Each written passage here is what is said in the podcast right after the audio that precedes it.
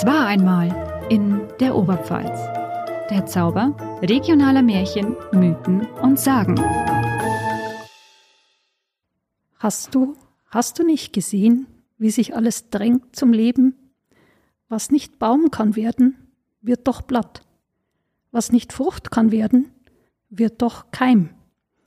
Hast du, hast du nicht gesehen, wie vom Leben alles voll ist? Schon im Blatt des Baumes hoher Bau, schon im Keim der Früchte volle Kraft. Reiche Fülle der Natur, Labyrinth zum neuen Leben, kürzend tausend Wege tausendfach, überall belebend, all belebt. Lebend Weben der Natur, ewiger Frühling, ewiger Keime. Wenn sie mir verwelken, sterben sie? Kann ein Leben sterben, das da lebt? Hallo, hallo, es ist wieder soweit. Wir starten heute mit der achten Folge von Es war einmal in der Oberpfalz. Und heute entführen Wolfi und ich euch an einem märchenhaften Schauplatz, der als Motiv in Sagen und Geschichten immer wieder vorkommt. Das Gedicht, das ihr eben gehört habt, stammt von Johann Gottfried Herder. Es heißt Die Natur und wurde 1787 verfasst, ist also schon eine ganze Weile her. Es hat eigentlich neun Verse. Wir haben uns hier mal auf vier beschränkt. Dieser kleine poetische Einstieg soll nämlich auf unser heutiges Thema hindeuten. Es geht nämlich um den Wald. Ein mythischer Sehnsuchtsort der Romantiker im 19. Jahrhundert, der bis heute noch ein prägender Bestandteil auch für unsere kulturelle Identität ist. Wolfi hat uns heute mehrere Märchen mitgebracht, die sich quasi im Oberpfälzerwald abspielen. Zudem wollen wir darauf eingehen, wie es sich jetzt eigentlich um die Beziehung von Mensch und Natur handelt, welche Symbolik der Wald hat und welche sagenhaften Gestalten sich dort aufhalten sollen und wie Natur und insbesondere der Wald als Mythos bis heute unseren Alltag beeinflussen. Ja, auch hallo von meiner Seite. Schön, dass ihr wieder bei uns seid. Und natürlich, liebe Lucia, war der Wald, wie du gerade schon gesagt hast, vor allem für die Romantiker ein Sehnsuchtsort. Einer der Begründer der Empfindsamkeit und ein großer Waldliebhaber, wobei die Bezeichnung wahrscheinlich sogar noch untertrieben ist, behauptet von sich selber, er habe im Wald die Idee zu einem seiner bedeutendsten Werke gehabt. Und ich spreche von Jean-Jacques Rousseau. Ähm, der schreibt in einem Brief, wie ihn die Erkenntnis über das wahre Wesen des Menschen unter einem Baum, also inmitten der Natur getroffen hat, wie einen sonst nur ein Blitzschlag treffen könnte. Wahnsinn. Rousseau ist ja dafür bekannt, dass er sehr theatralisch war und ohne viel Tränen ging natürlich die Erkenntnis nicht. Ähm, er war rasend, in einem rasenden Zustand unter diesem Baum sitzend, schreibt Rousseau nach, nachträglich. Und dort hat er, schreibt er, mit welcher Einfachheit hätte ich gezeigt, dass der Mensch von Natur aus gut ist und dass es lediglich von ihren Einrichtungen herrührt, wenn die Menschen böse wären. Also Rousseau erkennt in Wissenschaft und Kunst Erscheinungen, die für Dekadenz und Verfall stehen und einem sittlichen und geglückten Leben entgegenstehen. Irgendwie fast ein bisschen wie bei Isaac Newton mit dem Apfel, der herunterfällt. Genau, wie vom Blitz getroffen oder vom mhm. Apfel getroffen. Und ähm, zu Rousseau vielleicht noch ganz kurz, da gibt es ja diesen Ausspruch zurück zur Natur, der ihm ja oft ähm, nachgesagt wird. Und das ist aber eigentlich eine Verflachung, die ihm nicht gerecht wird. Wichtig ist aber, dass man vorsichtig behaupten könnte, wie ich meine, dass Rousseau durch dieses, diese fälschliche Zuschreibung zum Ideal für spätere Denker wurde, die die Natur gegenüber der voranschreitenden Industrialisierung enorm aufwerten wollten. Und von der Natur kommen wir eben auch zum Wald, weil darum geht es ja heute in erster Linie. Der wurde nämlich nicht schon immer zu so einem Ideal stilisiert, wie wir es gerade eben von Lucia gehört haben. Im Mittelalter war er noch eher ein Ort, an dem man vermutete, dass dort mystische und teils gefährliche Wesen leben würden. Geister und Hexen beherrschten den Wald, heißt zum Beispiel in einem Beitrag der Deutschlandwelle zum Thema Wald. Und auch unabhängig von sagenhaften Gestalten war der Wald im Mittelalter und in der frühen Neuzeit wohl kein Ort, an dem man sich allzu lange freiwillig aufhalten wollte. Also Stichwort Wegelagerer und Räuberbanden. Mhm. Und im 19. Jahrhundert änderte sich diese Sicht aber. Der Wald wurde zu einem Sehnsuchtsort der Romantiker, wie wir ja jetzt schon ein paar Mal erwähnt haben. Sehnsuchtsort. Also wiederum ein Gegensatz zur Rationalität der Aufklärer, und äh, ja, Rousseau war ja eigentlich ein Aufklärer, also wieder im Gegensatz ein bisschen zu dieser Strömung. Und die Natur wurde zu einem schützenswerten Gut. Erste Umweltbewegungen sind im 19. Jahrhundert in Gang getreten. Es gab diesen Gegensatz zur Industrialisierung, Fortschritt und Verstädterung, der gesucht wurde. Und in dieser Zeit entwickelte sich aber dann auch schon bereits dieser Glaube daran, dass äh, die Natur einen bestraft, wenn man sie nicht gut behandelt. Mhm. Und im Band 3 der Sitten und Sagen aus der Oberpfalz von Franz Xaver von Schönwert äh, sehen wir das auch, und zwar im Kapitel Weltende. Schönes Kapitel. Unter dem Punkt Vorzeichen Juhu. steht etwa schon fast prophetisch. Wird der Wald unnatürlich abgeschwendet, das bedeutet so viel wie vernichtet, insbesondere an Bergen, den Häuptern der Quellen, so mündet sich auch das Wasser. Seit einem halben Jahrhundert wurden, die, wurden de, der Kreuzzug geprediget gegen Wald und Wasser. Kein Wunder, wenn die Scheu, an den Gesetzen der Natur zu rütteln, dem Volke abhanden kam. Dass sodann die Änderung des Klimas, eine notwendige Folge der Versündigung gegen die Natur, mit zu den Anzeichen gezogen wird, erklärt sich von selbst. Treue gegen die Natur ist erste Anforderung zur Erhaltung der Weltordnung. Okay, das klingt wirklich sehr prophetisch. So prophetisch, dass ich sogar ein bisschen Gänsehaut bekommen habe. Das könnt ihr jetzt nicht sehen, aber ich fühle es. Ähm, Lucia, an der Stelle vielleicht wie immer, kannst du uns kurz etwas zum Feedback sagen, das wir zu unserer letzten Folge bekommen haben, bevor wir weitermachen? Natürlich gerne. Ja, ähm, ihr habt uns wieder einiges an Lob für unsere Arbeit geschickt. Dafür natürlich wie immer ein dickes, dickes Dankeschön. Und in unserer letzten Folge haben wir ja über das Thema Liebe und Liebeszauber gesprochen. Dem einen oder anderen sind vielleicht die Soundeffekte darin aufgefallen, die wir hier verwendet haben. Wir haben ja auch die Rückmeldung erhalten, dass manche unserer Zuhörer mal kurz erschrocken sind, etwa bei den Tierlauten. Ihr könnt euch vielleicht noch an diese Ferkelschreie erinnern. Wir entschuldigen uns, also sorry für den einen oder anderen kurzen Schock. Wolfi und ich probieren uns bei jeder Folge etwas aus und experimentieren ja auch ein bisschen. Ihr werdet merken, dass diese Folge auch wieder etwas anders gestaltet wird als die letzte. Sie, das Gedicht am Anfang. Und wer uns auch Anregungen, Ideen oder Wünsche zukommen lassen möchte, kann sich gerne bei uns wieder per Mail an podcast.onetz.de oder es war einmal onetz.de melden. Wie ihr vielleicht jetzt auch schon gesehen habt, sind wir jetzt auf Instagram und Facebook vertreten. Dort könnt ihr uns gerne folgen, kommentieren oder schreiben. Wir teilen uns hier Inhalte und Neuigkeiten zu unserem Podcast und freuen uns darauf, uns auch über diese Plattform mit euch wieder austauschen zu können. So, das jetzt erstmal zum Thema Feedback. Wolfi, was hast du uns heute mitgebracht? Du bist ja heute dran. Oh mein Gott, ich glaube, ich habe einen ganzen bunten Strauß an Themen, über den wir heute sprechen können. Ähm, natürlich werden wir uns erstmal grundlegend darüber unterhalten müssen, wie sich der Blick auf die Natur über die Jahrhunderte entwickelt hat. Und was natürlich auch vor allem uns interessieren dürfte, ist, welche Rolle die Natur und besonders der Wald in Urpfälzer Märchen spielt und was sich die Menschen früher so erzählt haben, welche Wesen dort leben sollten. Das Tolle an der Sache ist nämlich, dass sich die Sagen aus der Region manchmal ganz um spezielle Wesen drehen, die typisch für Oberpfälzer Märchen Märchen sind. Also die auch wirklich nur in unseren Märchen hier vorkommen. Hier ein paar Beispiele. Es gibt Heumänner, es gibt Holzhetzer, es gibt Holzfräulein, es gibt Hollermännchen. Und natürlich habe ich euch, liebe Hörerinnen und Hörer, auch wieder Geschichten aus dem umfangreichen Sagenschatz der Oberpfalz mitgebracht. Sehr gut. Aber zum Einstieg, Lucia, könnten wir auch ein bisschen darüber sprechen, wie sich das Verhältnis zwischen Natur und Mensch entwickelt hat und wie das eigentlich ist und ob die beiden Sachen überhaupt so strikt voneinander getrennt werden können, wie es manche Leute denken. Also ein Beispiel, wenn ihr um Amberg oder im Amberg-Sulzbacher Land in die Wälder geht, dann findet ihr ganz besonders häufig ganze Abschnitte, die nahezu ausschließlich aus Fichten bestehen. Und das ist natürlich nicht naturgewachsen, sondern von Menschenhand geschaffen, weil die Region im ausgehenden Mittelalter ein Zentrum der Eisen- und Erzgewinnung war. Für die zahlreichen Hütten und Hammerwerke sowie Kühlereien brauchte man wirklich Unmengen an Holz. Ähm, aus Völdeck zum Beispiel wird schon 1348 berichtet, dass die Eisenhämmer stillgelegt werden mussten, weil der dortige Wald von den Köhlern zur Produktion der massenhaft benötigten Holzkohle komplett aufgebraucht worden war. Und um dafür Nachschub zu sorgen, haben die Menschen den ursprünglich natürlichen Mischwald aus Eichen und Buchen ersetzt durch einen schnell wachsenden Nadelwald.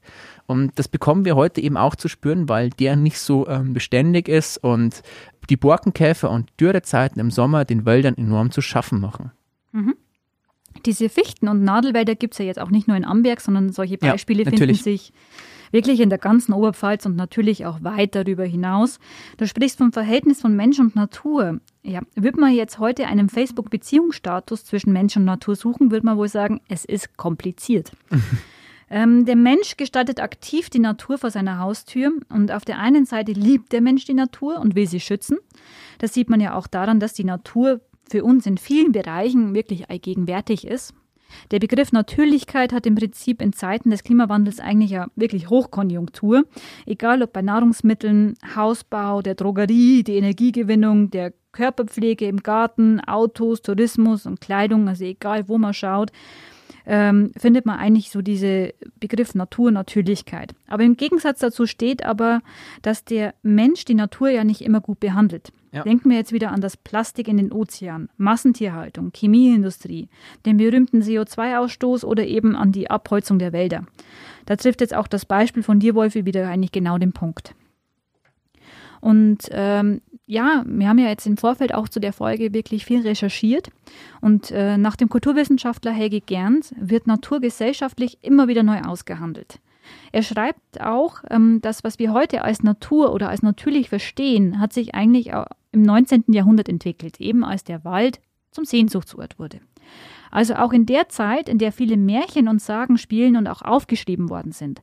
Und in dieser Zeit haben bürgerliche Sagensammler wie jetzt auch unser Franz Xaver von Schönwert, Überlieferungen der ländlichen Bevölkerung, also wie jetzt hier in der Oberpfalz, Geschichten als mythologische Überlieferungen eben gedeutet. Und nach der bürgerlichen Vorstellung steckten in der Natur oder in Naturphänomenen wirkende Götter oder Dämonen. Also so glaubte man etwa, dass in Blitz und Donner das Handeln von germanischen Göttern wie Thor, Freier oder Wodan sich widerspiegelt. Das ist ganz interessant, dass du das sagst, denn beim Franz Xaver von Schönwert ähm, gibt es eben auch ein Beispiel, bei dem er die Waldwesen in Verbindung mit diesen germanischen Göttern bringt. Bei der Gelegenheit, und das bietet sich hier an, kann ich euch auch gleich mal erklären, was denn eigentlich Heumänner sein sollen. Unserem Sagensammler zufolge ist der Heumann gleichbedeutend mit dem Wodan, also dem nordisch-germanischen Göttervater. Der wird auch Odin genannt und man kann sich ihn in seiner Stellung ungefähr so vorstellen wie den griechischen Göttervater Zeus. Unser Wodan ist aber nicht gerade ein glücklicher Wodan, denn der Grund, warum er nun im Wald abhängt, ist, dass seine Götterherrschaft zugrunde gegangen ist und laut Schönwert er nichts mehr weiter ist als der Hüter des Waldes. Und der Schönwert schreibt da auch dazu und hier vielleicht auch die Verbindung zu dem Heumann. Wo er geht, klagt er Heu Heu, weil sein Reich zu Ende gegangen ist. Dieser Ruf, der früher als sein Dienst noch blühte, nur die Unberufenen vor der geheimnisvollen Feier fernhalten sollte, ist jetzt zum Klageruf geworden. Und jetzt wissen wir auch, warum der Heumann Heumann heißt, weil er Heu schreit. Ähm, ein bisschen kommt mir das so vor wie ein Pokémon. Pikachu kann ja auch nur seinen eigenen Namen sagen. Was wir aber noch nicht wissen ist, ähm, warum der Heumann Heu schreit. Weil er könnte ja auch was anderes schreien, aber er schreit ja eben Heu. Und dem Schönwert zufolge gibt es dafür auch eine einfache Erklärung oder halt ihm zufolge zumindest eine einfache Erklärung. Schönwert sagt uns, dass Heuer so viel bedeutet wie einplanken oder einzäunen. Und er schreibt, Dazu stimmt auch der Name jedes Waldes, der gehütet wird. Heu ist gleich Hag, ist gleich der eingehegte, befriedete Wald. Und in ihrem Märchenbuch Der singende Baum das Erika Eichenseher verfasst hat, ist auch ein Waldmärchen von Schönwert ähm, abgedruckt, in dem es zudem heißt, dass der Heumann riesenhaft ist, ähm, dass er einen langen Stecken bei sich hat und immer in einem schwarz-weiß gescheckten Mantel unterwegs ist. Und auch in der Geschichte wird nochmal deutlich, dass er der Hüter des Waldes ist, denn darin verjagt er ähm, Holzdiebe, die eine Buche fällen wollten. Mhm. Ich finde, in dieser Sagengestalt zeigt sich eigentlich ganz schön, dass der Mensch letztlich bestimmt, wie der Wald auszusehen hat, ja. also wo er anfängt und wo er endet. Und nach Helge Gernt und auch anderen kulturwissenschaftlichen Arbeiten stimmt es, dass das Bewusstsein der ländlichen Bevölkerung von einer naturmythologischen Vorstellungswelt geprägt war. Aber im Bürgertum wurde die Natur natürlich zusätzlich romantisiert und idealisiert. Und eben wie der Wald eben als Sehnsuchtsort.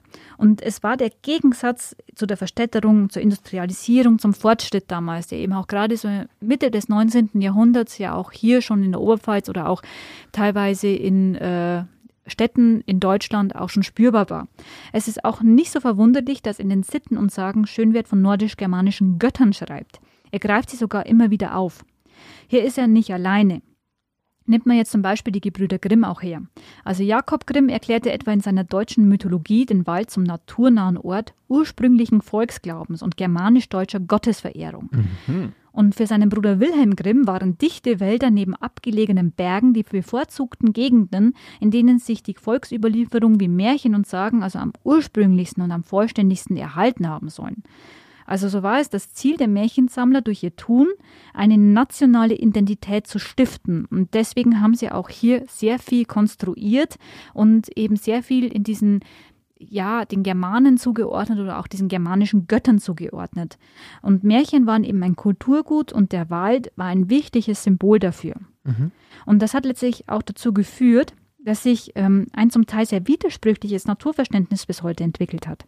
Das zeigt sich eben auch in Märchen und Sagen. Denn in Erzählinhalten bilden hier oft, ähm, ja, wird hier oft ein tragischer Konflikt deutlich zwischen Mensch und Natur. Etwa wie der böse Wolf, der düstere Wald oder der Mensch, der als Drachentöter agiert um sich selbst oder seine Lieben zu beschützen. Und der Mensch erhält hier ja als Aufgabe quasi ähm, Ordnung in der Natur zu schaffen.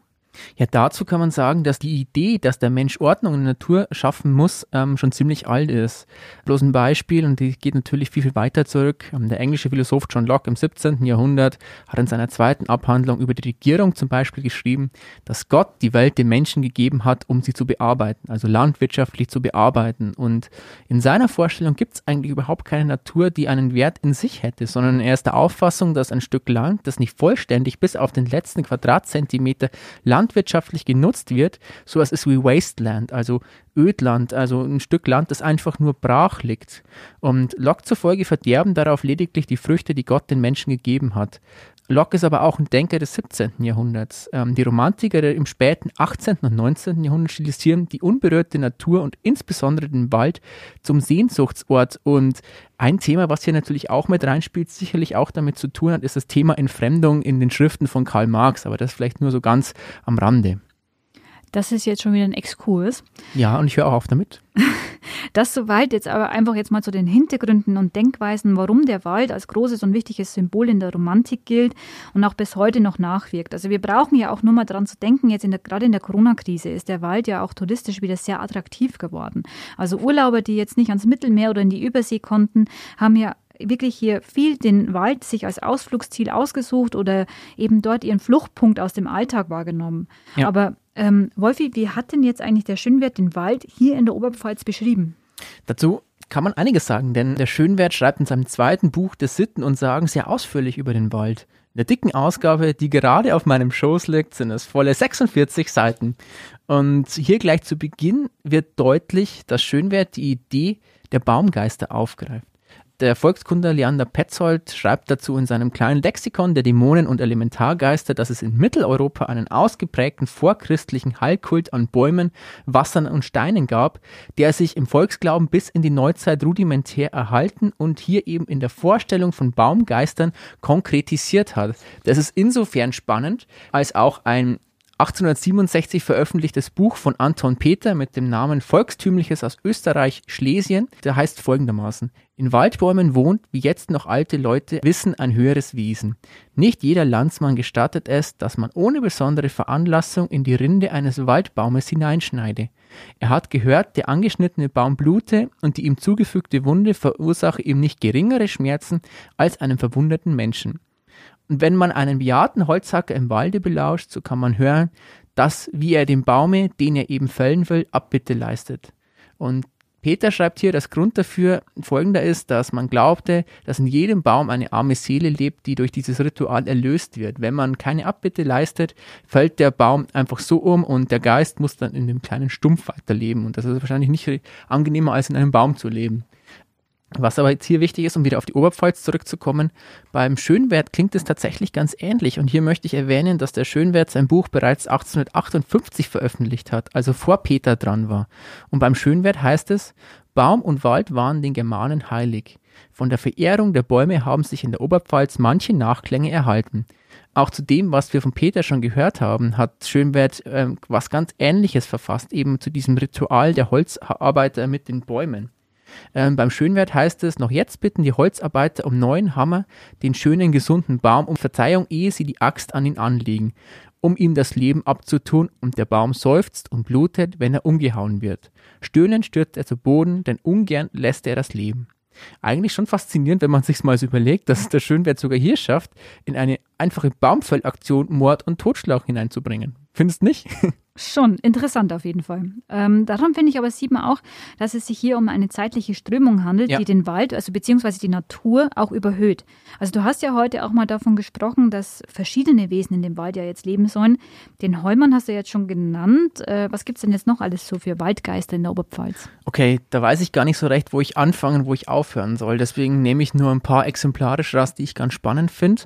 Und mir sind da zunächst mal die sogenannten Holzhatzer ins Auge gesprungen. Also Holzhetzer auf Hochdeutsch, damit es auch jeder versteht. Ähm, der Schönwert sagt uns, dass ähm, ihm eine Person aus Bernau im Landkreis Tirschenreuth von denen erzählt hat. Und bei den Holzhetzern soll es sich um Engel handeln, die gestürzt worden sind, aber im Fall noch dazu ähm, gekommen sind, sich zu bekehren. Jetzt sind sie eben Luftgeister. Also quasi ähm, im Fall zwischen Himmel und Hölle sind sie in der Luft gestrandet, weil sie sich bekehrt haben. Aber scheinbar haben sie sich nicht schnell genug bekehrt, denn sie sind jetzt böse Geister und Teufel, sagt der Schönwert. Und der Schönwert schreibt dazu, diese Holzhetzer sind nun in großer Zahl beisammen und machen fürchterlichen Lärm, den man weit und breit hört. Sie bellen wie Hunde und werden für Hunde gehalten. Sie gehören zum wilden Heer. Hört man sie, muss man auf das Angesicht niederfallen oder doch, wenn man dieses nicht will, den Kopf mit Streubüscheln bedecken. Dann gehen sie hinüber. Und erklärt uns jetzt auch, warum die Holzhetzer Holzhetzer heißen und nicht zum Beispiel Menschenhetzer. Denn Schönwert zufolge machen sie besonders gerne Hetzjagd auf die Holzfräulein, die sie peinigen wollen. Also die kleinen Wesen, die eben auch im Wald vorkommen. Und auch hier, auch die haben die Möglichkeit, sich zu retten, aber auch hier braucht es den Menschen, damit das funktionieren kann. Der Schönwert schreibt, doch können diese sich retten, wenn sie auf einem Baumstock sich niedersetzen, in welchem mit der Hacke während des Falls des Baums drei Kreuze eingehauen wurden. Also für mich klingt das erstmal ziemlich abwägig, aber es scheint es gar nicht gewesen zu sein für die damalige Zeit, denn der Schönwert sagt, dass das ein fester Glaube war, ähm, den alle Holzhacker auch befolgt haben. Und er schreibt, und die Holzhacker versäumen nie, für die Holzfräulein zur Rast drei Kreuze in Baumstücke einzuschlagen. Okay, du hast jetzt die Holzfräulein erwähnt. Die hatten wir ja eigentlich in unserer letzten Folge schon mal. Die Ja, Holzfräulein hatten ja in dem Märchen das Mahl von Schwein, Hund und Katze ähm, einer, einer Königin geholfen zu überleben. Also sie sind ja eigentlich gute Wesen. Ja. Und äh, kannst du uns jetzt vielleicht hier noch ein bisschen mehr über sie erzählen? ja, auf die Frage habe ich bloß gewartet. Natürlich kann ich dazu noch ein bisschen was erzählen. Mm, Und der Schönwert sagt uns hier zunächst Folgendes. Also hier Mhm. wieder ein Zitat. Es kommt vorzüglich am oberen Böhmerwalde vor, also das Holzfräulein gegen das Fichtelgebirge hin und gehört zu den Waldgeistern, weil es sich besonders im dichten Walde aufhält. Schönwert zufolge sind die Holzfräulein ganz klein, haben auf dem Ofen auf einem Baumstock Platz und sie gelten als arme Seelen, die von den Holzhetzern eben, wie gerade vorhin schon angesprochen, oft gehetzt, gefangen oder sogar zerrissen werden. Schönwert sagt, dass ihre Größe selten drei Schuh übersteigt und ihr Gesicht komplett mit Moos bedeckt ist. Und andere Namen, die sie eben auch noch haben, sind Holzweiblein, Hulzfrahl oder Holzweibel. Was ich ganz lustig fand, ähm, ist, dass der Schönwert hier nur die weibliche Bezeichnung gewählt hat. Und ich habe kurz ein bisschen gestaunt, wie fortschrittlich der eigentlich war, als er geschrieben hat, sie leben in der Ehe paarweise zusammen und bekommen Kinder. Allerdings sagt er uns auch im nächsten Absatz, dass diese Kinder nach Geschlechtern getrennt und aufgezogen werden.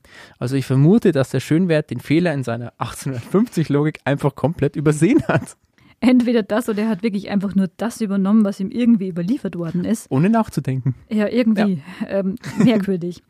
Okay, also wir haben Heumänner, Holzhetzer und Holzfräulein. Das sind ja jetzt schon mal teilweise echt abstruse Figuren, aber ich bin mir sicher, es gibt da noch mehr Wesen, die im Wald leben sollen, denn die Wälder sind ja groß. Die Wälder sind groß und sie sind auch gefährlich, denn jetzt kommt ein, ein Wesen, von dem man sich in Acht nehmen sollte.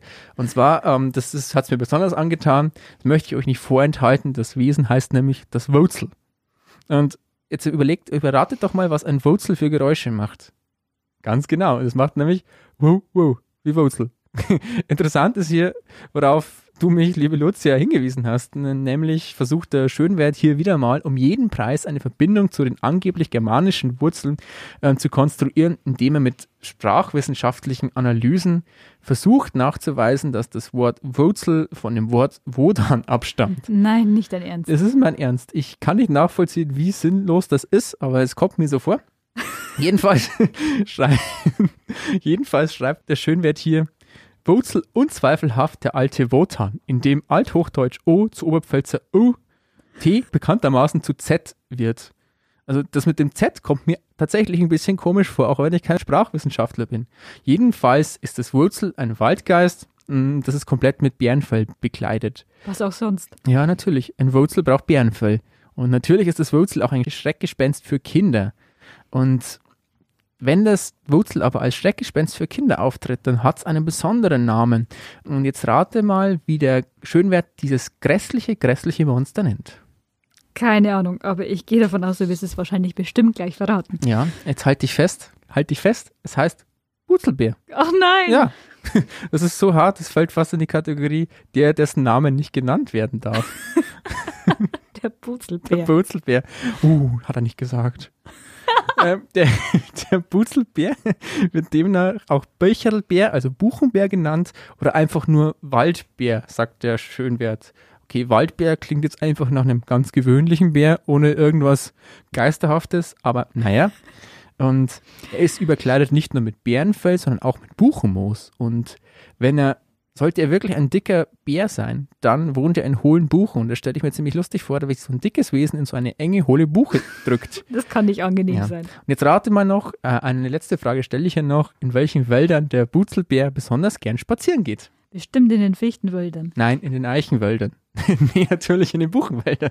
Hm, Ähm, klingt logisch. und was etwas sagt unser Oberpfälzer Sittenexperte aber noch zum Wurzel, Butzel oder zum Böcherlbär. Das Wort, hier kommt das wieder, was wir gerade eben schon angesprochen haben, aber hier wird es noch ein bisschen abstruser, wie ich finde. Er schreibt, das Wort Butzelbär leitet auf den Namen Butzelko über.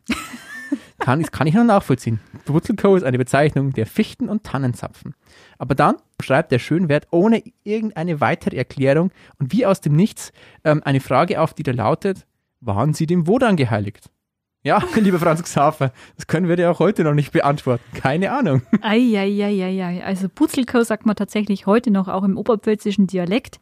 Ja, Und äh, wir haben ja jetzt schon wirklich eine ganze Weile über die Wesen im Oberpfälzer Wald und auch über die Bedeutung des Waldes und der Natur für die Romantik gesprochen. Und wir machen an dieser Stelle eine kurze, aber wie wir finden, wichtige Werbeunterbrechung und sind dann in wenigen Augenblicken wieder da. Bleibt also dabei. bis gleich.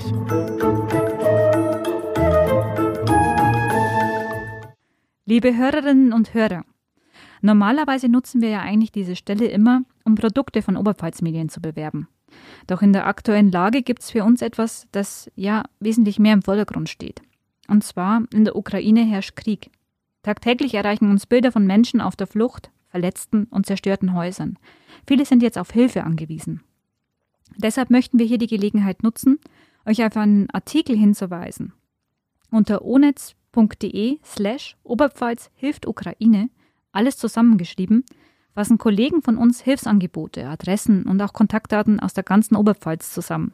Der Artikel wird laufend aktualisiert. Lasst uns den Menschen aus der Ukraine zeigen, dass wir bei ihnen sind, seien es Sach- oder Geldspenden oder eventuell Wohnraum für Geflüchtete. Unter onetz.de slash Oberpfalz hilft Ukraine bekommt ihr einen guten Überblick über die Möglichkeiten, eure Solidarität zu zeigen. Danke.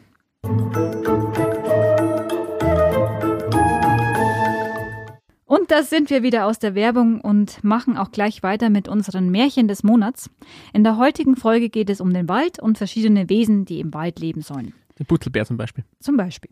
Ähm, Wolfi, du hast ja uns äh, zwei spannende Geschichten mitgebracht und äh, daher übergebe ich jetzt das Wort an dich und hör ganz gespannt zu. Ja, vielen Dank, Lucia. Die erste Geschichte, die ich dabei habe, spiegelt das wieder, was wir gerade schon mal angesprochen haben im Zusammenhang mit den Baumgeistern. Äh, Und wie immer ist es so eine Geschichte, in der richtig viel Blut vorkommt. Erika Eichenseher hat die Geschichte in ihrem Schönwertbuch Der singende Baum veröffentlicht. Die Geschichte trägt den wunderschönen Titel Blut am Baum und sie geht so. Ein Bauer hatte immer ziemlich viel Holz gestohlen. Das war wohl irgendwie so sein Ding. Äh, Den Hals voll bekommen konnte er aber offenbar auch nicht, ähm, denn zu seinen Knechten soll er gesagt haben, ich muss doch noch mehr bekommen, muss bloß aufpassen, dass mich keiner sieht. Und in der heiligen Christnacht hat er sich aufgemacht, in Dunkelheit gehüllt, wieder in den finsteren Wald, um dort weiter Holz zu stehlen. Dort angekommen haben er und seine Knechte alles niedergemacht, was ihnen in den Weg kommt, und haben alles auf einen Wagen aufgeladen. Ein Halunke also. Absoluter Halunke. Und weil es ja trotzdem ziemlich anstrengend ist, war der Bauer erschöpft und er musste sich vor Erschöpfung kurz auf einen Baumstumpf setzen, um sich eine Pfeife anzuzünden. Dabei hat er wahrscheinlich nicht mit der Rache des Waldes gerechnet, denn als er wieder aufstehen will, ist er auf einmal mit dem Stumpf verwachsen. Und die Erika Eichenseher schreibt, die Knechte probieren alles, wollen ihn losreißen, doch er kann nicht fort. Als sie den Stamm absägen wollen, läuft Blut aus ihm heraus. Daraufhin versuchen die Knechte auch ihn auszugraben. Doch hier wieder das gleiche Bild. Überall da, wo sie mit der Hacke an die Wurzel hauen, fließt Blut. Die Knechte wissen einfach nicht mehr weiter. Und was macht man natürlich, wenn man nicht mehr weiter weiß? Genau, man geht erstmal nach Hause. Das haben die Knechte auch so gemacht. Allerdings hat sich die Geschichte von den Bauern ziemlich schnell im Dorf herumgesprochen. Und es rollte eine wahre Welle des Mitleids durch das Dorf. Sogar dem Papst hat der Hilferuf ereilt, dass man doch bitte diesem armen Bauern helfen soll. Das Aber hat dem Bauern bestimmt viel gebracht. Es hat ihm ganz viel gebracht, denn es hat ihm überhaupt nichts gebracht, denn er sitzt immer noch dort. Deshalb musste dann eine pragmatische Lösung her. Und das ist halt so die Oberpfälzer Variante eines Happy Ends. Ähm, und weil der Bauer da eben sitzt und angewachsen ist, haben sie einfach ein kleines Dächlein über ihn gebaut. Oh, nö. Bei Erika Eichenseher heißt es dann weiter, darunter verweste der Mann wie der Baumstock. Leider ist zu der Geschichte kein Ort angegeben, aber es heißt, wenn man auch heute noch mit offenen Augen durch den Wald geht, hat man ab und zu die Chance, die Pfeife des Bauern rauchen zu sehen. Wunderschön, oder? Wunderbar. Äh, einfach pragmatisch, oberpfälzisch. Die Sache ähm, mit dem Dach, gell? Ja. ja. Eine nette Geschichte und mal wieder so typisches Oberpfälzer Happy End. Also ich finde an dem Beispiel wird diese strafende Natur wieder besonders deutlich. Ja. Und wer die Natur nicht gut behandelt, versündigt sich quasi.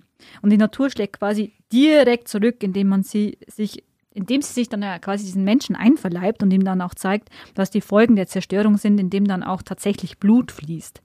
Im ja, Grunde stimmt aber auch alles ein bisschen unheimlich. Also finde ich jetzt persönlich, also da geht es mir jetzt gerade ähnlich wie dir, wo so ein bisschen die, die Gänsehaut auch so runterläuft.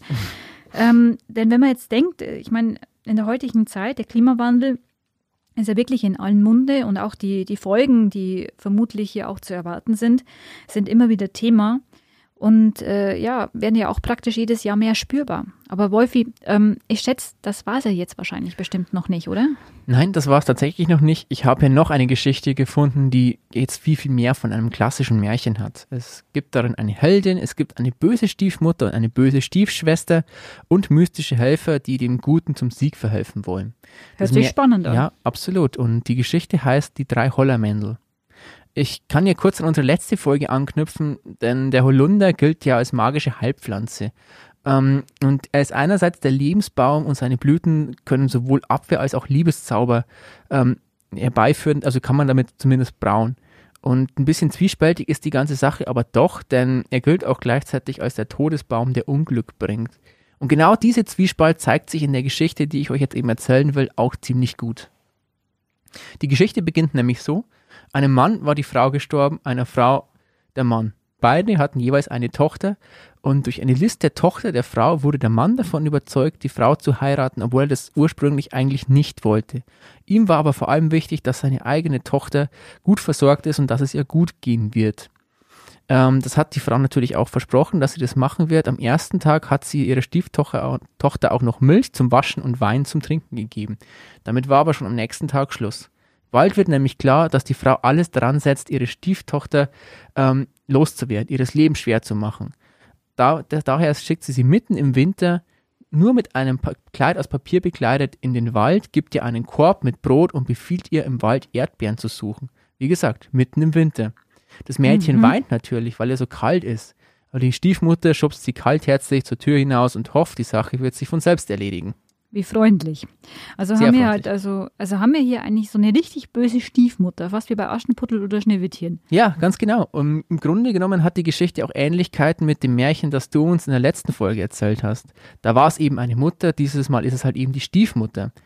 Ähm, und zurück zur Geschichte. Das Mädchen, das jetzt im Wald ist, hofft ebenfalls, dass es bald erfriert, damit ihr ein Haufen Leid erspart wird. Im Wald aber stößt sie auf eine kleine Hütte und darin sitzen drei alte, schrumpelige Hollermandeln, die das Mädchen hereinbitten und ähm, von ihr wollen, dass es sich am Ofen aufwärmt. An dem Ofen beginnt sie ihr Stückchen Brot zu essen. Man muss auch dazu sagen, viel Brot hat sie nicht bekommen, denn der Stiefmutter war es nicht unbedingt ernst, dass die ähm, Stieftochter überlebt. Die Männchen haben schon lange kein Brot mehr gegessen und bitten das Mädchen, ihnen etwas, ab, ihnen etwas abzugeben. Und ohne zu überlegen, teilt sie ihr Essen mit ihnen.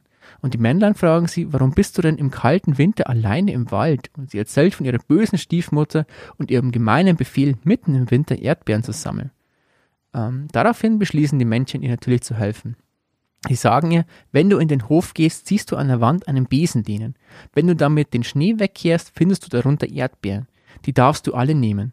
Sie bedankt sich bei den Männlein, geht nach draußen, kehrt den Schnee weg, sammelt die Erdbeeren auf. Und als sie nach Hause geht, blicken ihr die Männchen nachdenklich nach.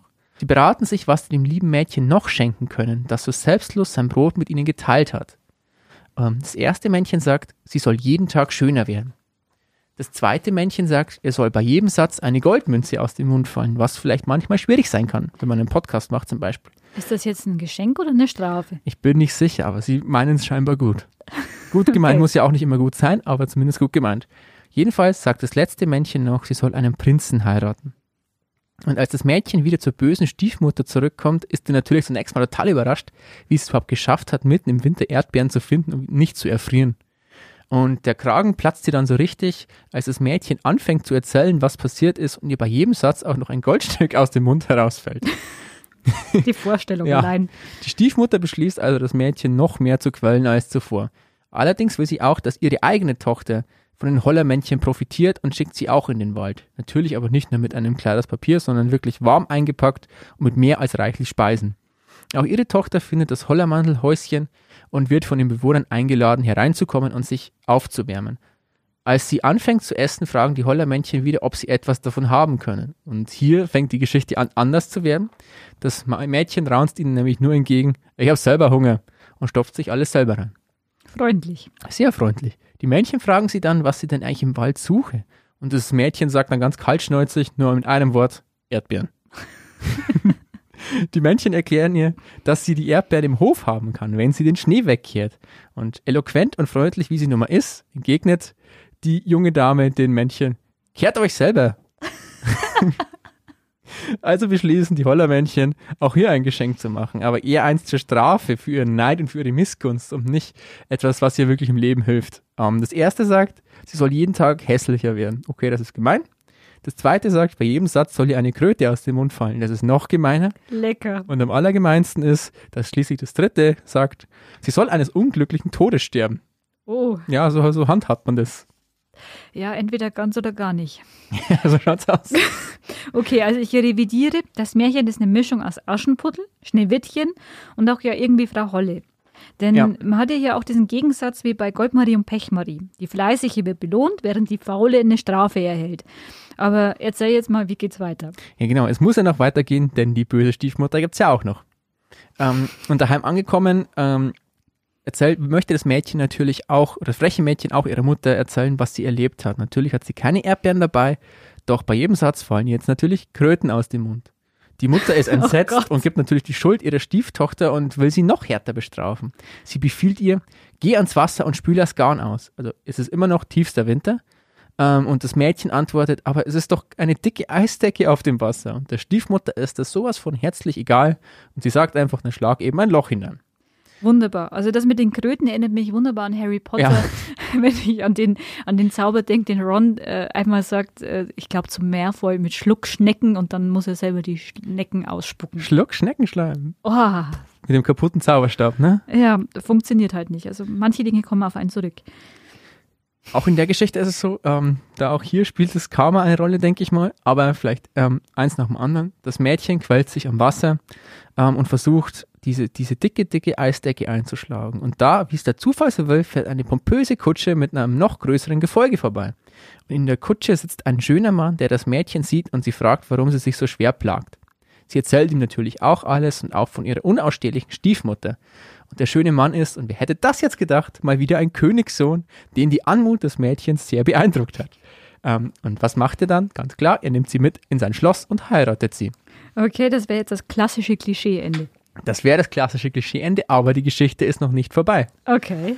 Ähm, denn die Stiefmutter stellt irgendwann auch fest, dass die Stieftochter verschwunden ist und das passt ihr halt so gar nicht. Und sie möchte unbedingt herausfinden, was passiert ist und sie findet auch schnell heraus, dass sie einen Prinzen geheiratet hat und zusammen mit diesem ein Kind bekommen hat.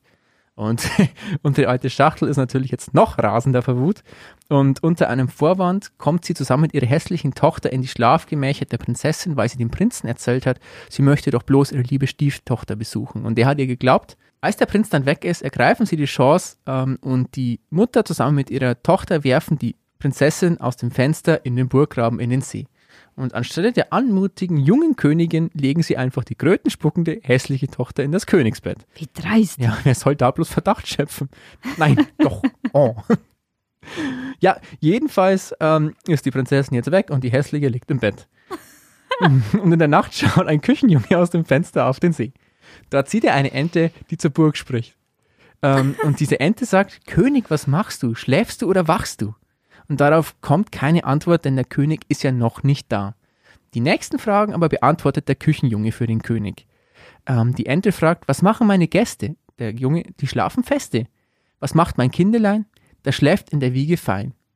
Die Ente verwandelt sich daraufhin wieder in die Prinzessin und sie geht ins Schlafgemach und wiegt ihr Kind. Und das macht sie drei Nächte am Stück, ohne dass es der Stiefmutter aufgefallen wäre. Schließlich bittet sie aber den Küchenjungen, der alles gesehen hat, den König zu rufen. Sie sagt, er muss dreimal sein Schwert über mir schwingen. Der Junge tut, wie ihm befohlen, der König kommt, schwingt das Schwert und das, aus der Ente wird wieder dauerhaft die Königin. Jetzt wird auch unserem tollen König so langsam klar, was während seiner Abwesenheit passiert ist was die, die böse Stiefmutter und ihre hässliche Tochter seiner Frau angetan haben. Er lässt sich aber zunächst nichts anmerken und fragt die Stiefmutter, welche Strafe gebührt einer Mutter, die sich grausam an einem Kind vergangen hat?